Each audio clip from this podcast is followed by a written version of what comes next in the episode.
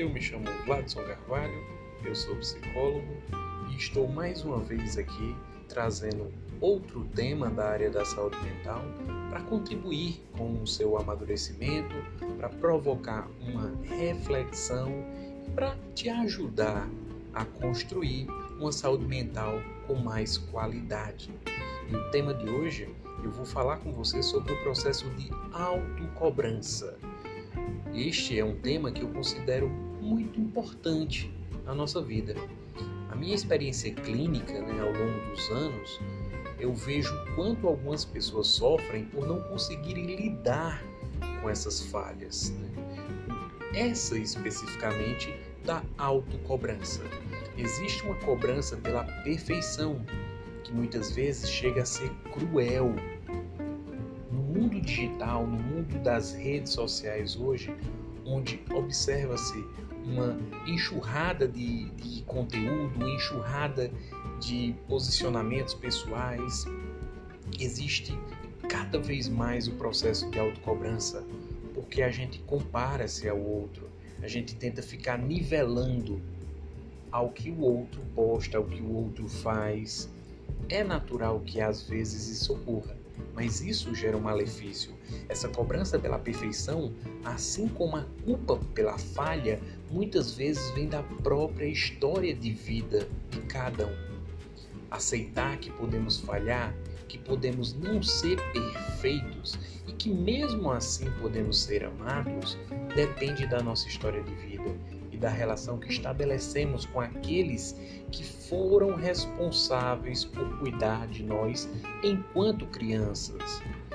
Pois é geralmente nesta fase da infância, da primeira infância, na pré-adolescência, onde somos totalmente dependentes dos nossos pais ou daqueles que exercem um papel em nossa vida. Que vivemos a experiência do amor incondicional, aquele em que somos amados simplesmente por sermos quem somos. Normalmente, né, é, observa-se que é dessa forma. Né? Existem casos em que esse amor pode não existir, isso é fato. A experiência também mostra isso. Experimentar esse amor é fundamental para o desenvolvimento emocional de cada indivíduo e até mesmo para o desenvolvimento da sua autoestima, que é outro ponto do qual a gente observa que muitos pacientes têm ela afetada, têm ela diminuída.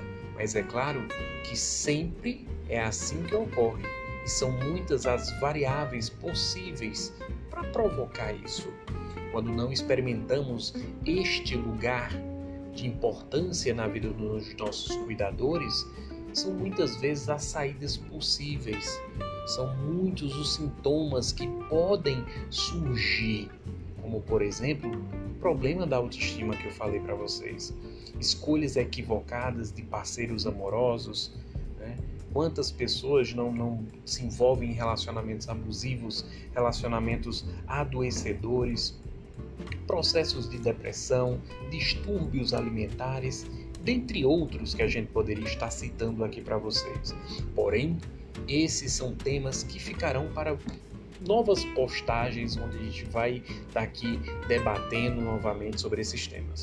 Quando tudo ocorre bem e vivenciamos este amor né, de uma forma mais ampla, mais plena, passamos por uma experiência muito forte, a de ter sido um dia aquilo que faltava na vida de alguém, no caso de nossa mãe ou daquele que representa a figura, a figura materna para a gente. Porém, conforme vamos nos desenvolvendo, vamos crescendo, começamos a perceber que não é bem assim. Há outras coisas que disputam o nosso conosco esse lugar, né, da importância, esta importância, como por exemplo o trabalho, os amigos, os irmãos, os parceiros amorosos e várias outras situações e pessoas que entram nessa, nessa disputa. E tudo bem, é importante que seja assim, pois é nesse exato momento que nos damos conta de que não somos únicos, não bastamos aos outros, porém Apesar disso, temos um lugar de grande importância na vida deste outro. E aqui começamos a entender que não precisamos ser perfeito na vida de ninguém. A autocobrança, ela está diretamente ligada ao desenvolvimento emocional. Porém, nem sempre esse é um processo simples, pessoal. Um processo de baixa complexidade. Sentir-se amado e idealizado, sentir-se que o objeto, que você é o objeto que completa o outro, é algo muito prazeroso e difícil de abrir mão. O nosso ego muitas vezes precisa disso. Porém, é difícil, né? é, mas é necessário.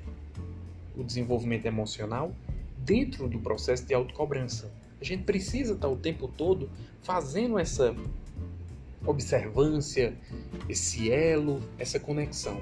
Muitas pessoas passam a vida se cobrando para acertar o tempo todo, não admitem falhas e precisam ter o controle de tudo para que possam se sentir seguros. Sempre elas estão buscando a certeza de que serão sempre dignos do amor, né, do lugar na vida do outro e que vai estar ali resguardado, em busca, em resumo, do controle. E isso, pessoal, é que muitas vezes nos torna imperfeitos. Portanto, nunca vamos conseguir corresponder a todas as expectativas externas é importante salientar isso.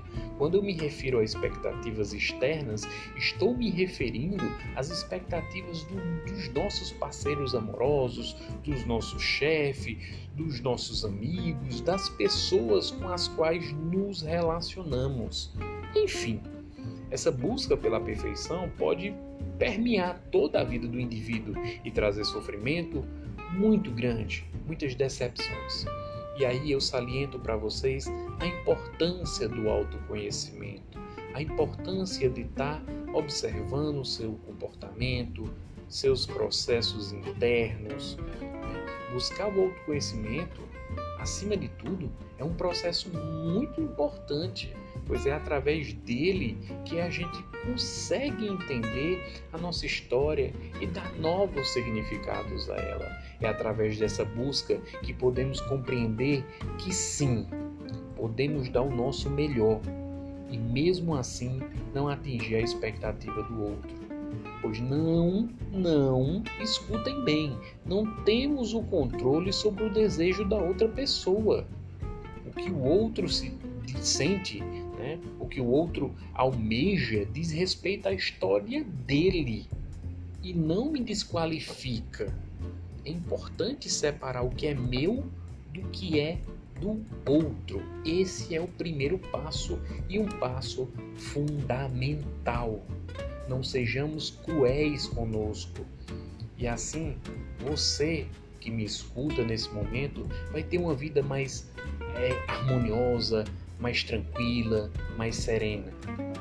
Eu desejo a todos vocês muita paz, muita luz e que essa mensagem de saúde mental, essa mensagem de progresso emocional possa te ajudar a crescer, a evoluir e a se tornar uma pessoa melhor.